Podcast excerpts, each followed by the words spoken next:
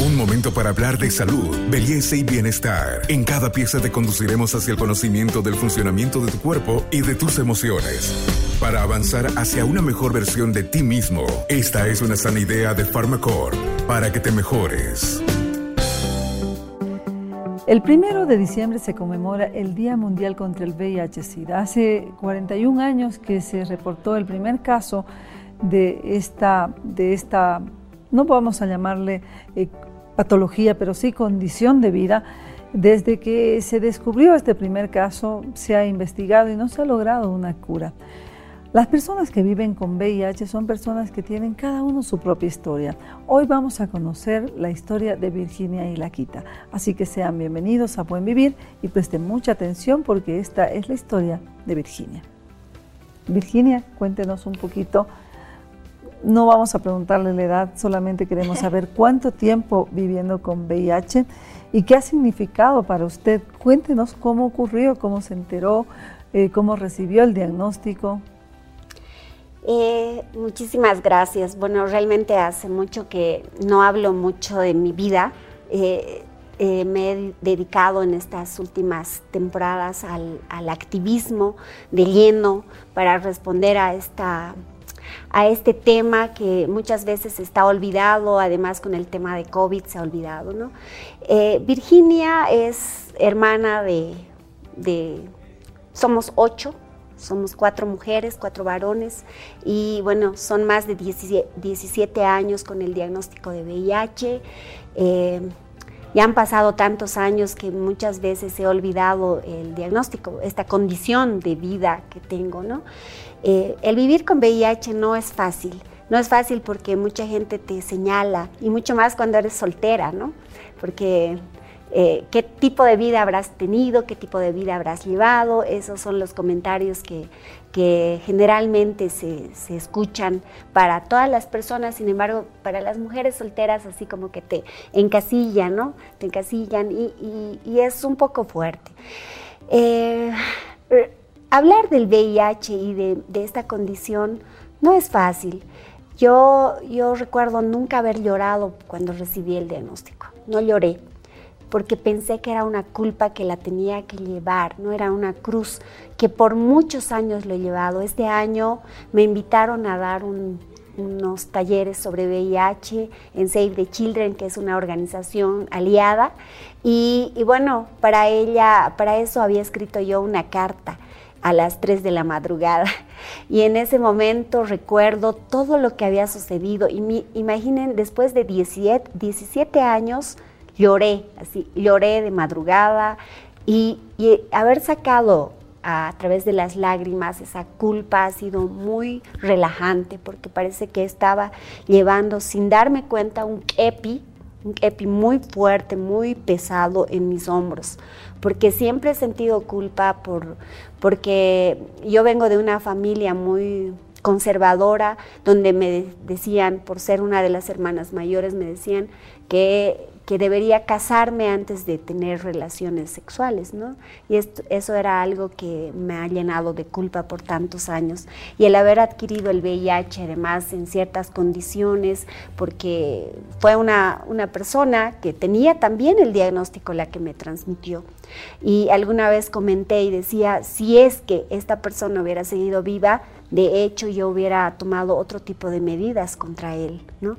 Pero él falleció eh, luego me puse en sus zapatos porque es muy complicado decirle a, tu pareja, a, tu pareja, a las parejas con las que estés, el diagnóstico, pese a que la ley te obliga, porque la ley, nuestra ley de, de, VIH en Bolivia criminaliza a las personas con VIH, ¿no? Criminaliza porque dice, tienes que informar a tu médico tratante, lo cual lo hacemos, pero luego no nos quieren atender.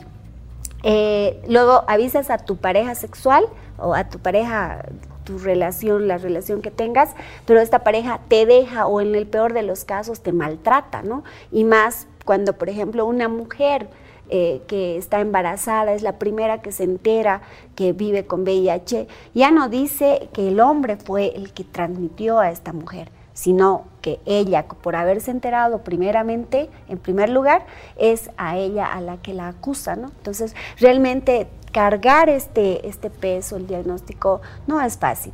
Y para Virginia tampoco lo ha sido y yo creo que para ningún líder, aunque no hablamos siempre de este tema y, realmente me sorprendió un poco porque dar este testimonio de vida ya no es que no es que sea todavía doloroso, ¿no? sino que eh, ya se ha puesto como en último plano porque ahora ya estás hablando de temas políticos, tienes que responder a muchas cosas, pero tienes toda la razón y muchas gracias por preguntar, porque todavía tengo esta vida, ¿no? Todavía hay momentos donde agarras, como yo lo hice este año, en el, eh, más o menos por mayo, eh, donde escribí mi carta y dije, sí, me dolió, me duele y saqué con todo así, he llorado mucho, mucho, mucho, mucho y he sacado eso que me había estado ahogando, que me había estado atosigando, ¿no?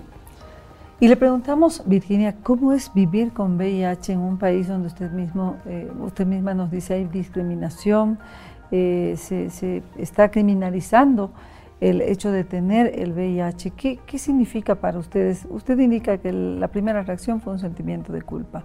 Luego, eh, quizás una confusión de cómo enfrentar esto en la familia, decirle a la familia, y luego el, asumirlo, eh, llorar y un poco avanzar por lo que usted está haciendo realmente es maravilloso. De su experiencia personal está ayudando a mucha gente. Si nos puede contar cómo ha sido esto a lo largo de estos años. Eh, realmente no hubiera podido sin, sin haberle contado a mi familia. Yo eh, la mayoría de las personas que vivimos con el VIH a nivel mundial, creo, y en Bolivia, no cuenta su familia, no cuenta en sus espacios laborales por el temor al estigma y la discriminación. Pero particularmente yo no hubiera podido cargar este bulto, este kepi sola. los primeros en enterarse fueron mi, familia, mi papito, que en paz descanse, eh, mi, mi mamá, y todos mis hermanos.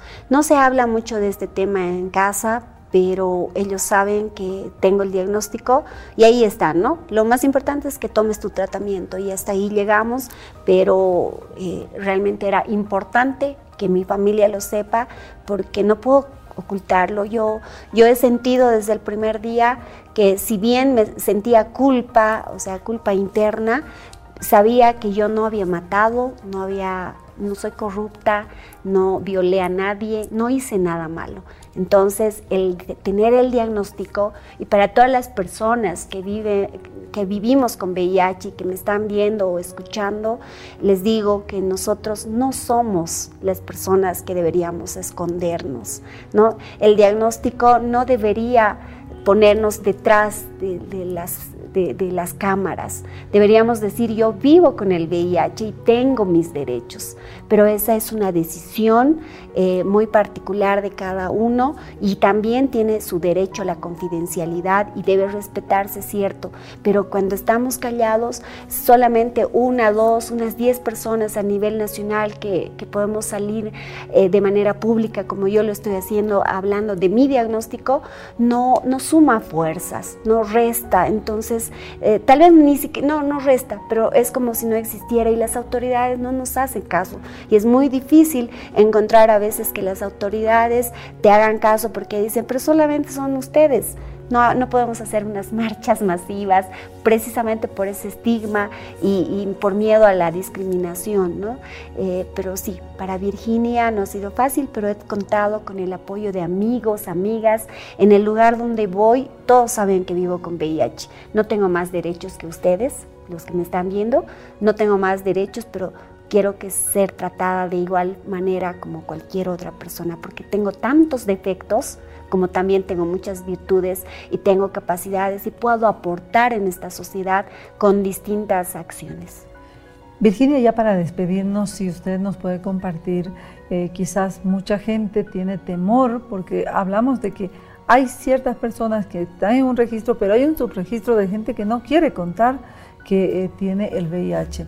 ¿Qué eh, significa tener un tratamiento con antirretrovirales? ¿Son inyecciones?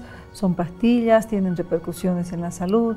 ¿Le cambian la dieta? ¿O son personas que como usted lucen radiantes y no tienen ningún problema en la salud? Sí, evidentemente. Eh, lo más importante es tomar el tratamiento. Primero, hazte la prueba. Hazte la prueba y entérate de tu diagnóstico. Y si no, si te sale negativo, podrás saber cómo tienes que cuidarte y el único método es de la barrera, ¿no? Usar el condón en todas las relaciones sexuales. Recuerda que el, el 90% o más del 90% de las personas que vivimos con VIH nos hemos transmitido por vía sexual, al igual que yo. Me transmití por vía sexual como el 90% de las mujeres que vivimos con el diagnóstico. Entonces, tienes que tomar tu tratamiento eh, ahora ya son gratuitos, antes no había la gente en el año 2002, el primer caso que apareció en Bolivia en Cochabamba en 1984, hasta el año 2002 que, las personas con VIH se movilizaron eh, y el año 2004 recién hay tratamientos que llega desde el Brasil eh, ya gratuitos, ¿no? Porque antes costaba de 300 a 1000 dólares el tratamiento por mes. Recuerda, si tú vives con VIH, ahora es gratuito. Te lo van a entregar en, el CDVIR de, de tu departamento. Eh, puedes acudir y tomar el tratamiento. Algo que has estado mencionando en este espacio y, creo que es importante ah, recabarlo, ¿no? A nivel latinoamericano estamos solicitando a las personas con VIH que haya una cura. Basta de paliativos, basta de estos medicamentos que ustedes me ven bien, radiante, como me dicen, muchísimas gracias por el halago. Sin embargo, no sabemos cuántos efectos colaterales tenemos que sobrellevar. Eh, estos medicamentos que tomamos, que ahora es solo una pastilla, antes eran entre 30 a 17 pastillas por día, que era un cóctel en realidad dañino para los riñones, para el hígado, y realmente eh, es pues ahora un lujo tener una pastillita de tomarte todos los días, pero eso no significa que no sea tóxico, es bastante tóxico. Yo lo he experimentado, tiene efectos colaterales eh, a los huesos, eh, efectos que, te dañan psicológicamente, eh, yo lo he pasado también. Eso solamente nosotros lo sabemos, ¿no? Hay efectos colaterales, pero ahora creo que estamos exigiendo lo justo. Necesitamos la cura de una vez la cura para todos, todas las personas que vivimos con VIH. Basta de paliativos que nos hacen daño. Y bueno, nosotros también desde Buen Vivir hacemos votos para que estas investigaciones continúen, que haya una vacuna eh, para prevenirlo, pero que también haya una cura cuando eh, una persona sea diagnosticada. Soy Carmen Melgar, especialista en temas de salud, y con nosotros será hasta nuestro próximo podcast. Hasta aquí llegamos hoy. Síguenos en nuestras redes sociales de Facebook, Instagram y en nuestra revista digital Buen Vivir. Esta es una sana idea de Pharmacorp.